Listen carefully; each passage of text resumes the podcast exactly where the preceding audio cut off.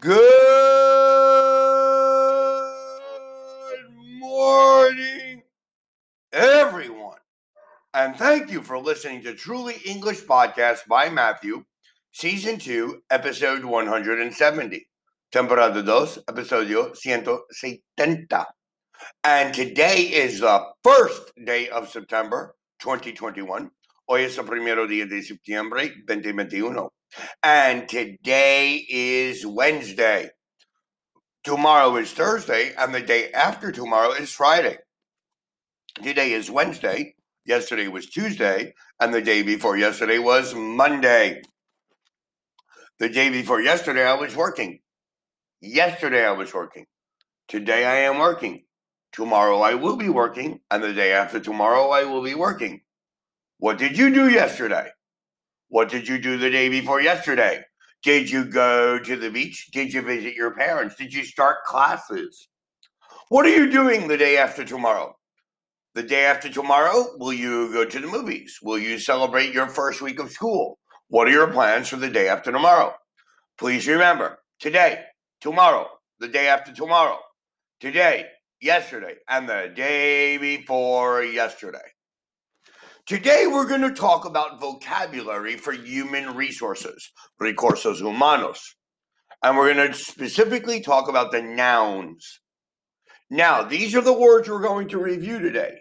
Assessment, budget, ceiling, experience, facilities, forecast, interview mediation, mismanagement, motivation, objective, peak, potential, predecessor, retirement, session, stipulation, and supervision.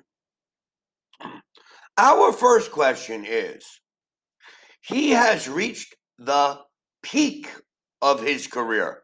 Peak. Entonces, there's no higher he can go. He is at the peak of his career, like the peak of a mountain. This morning, staff development session will be held in the conference room at 10 o'clock. Staff development, desarrollar.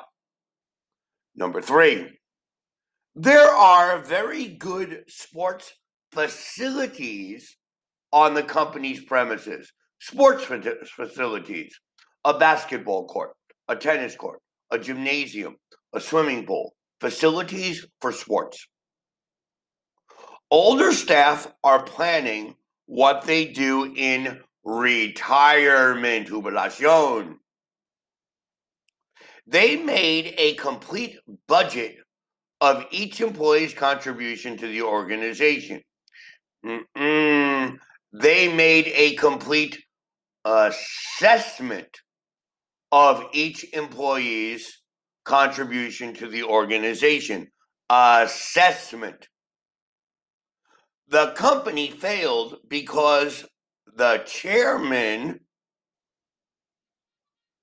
okay, of capital assets because the chairman, let's see, mismanaged capital assets because of the chairman's mismanagement of capital assets.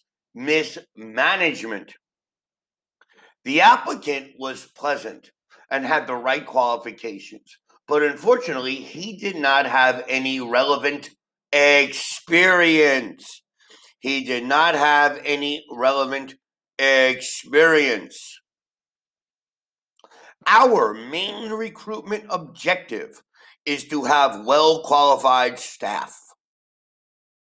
The dispute was ended through the mediation of union officials.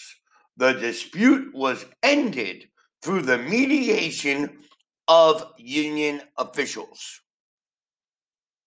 Employees showing leadership potential will be chosen for management training.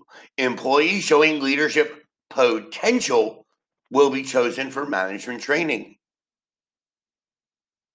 He took over the job from his predecessor last May. Predecessor, the person before you, the person you replaced. He took over the job from his predecessor last May. She is very experienced and can be left to work without any supervision. She is very experienced and can be left to work without any supervision. What ceiling has the government put on wage increases this year? What ceiling? Ceiling limitation.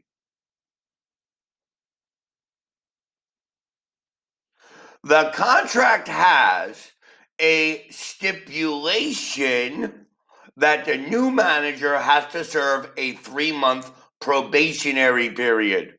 The contract has a stipulation.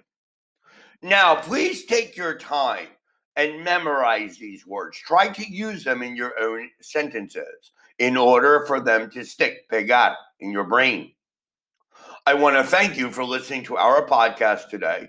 Please remember to send us any comments and your request for future episodes to www.trulyenglish.com.mx or to our Facebook account or to our Twitter account or here in Anchor Podcast.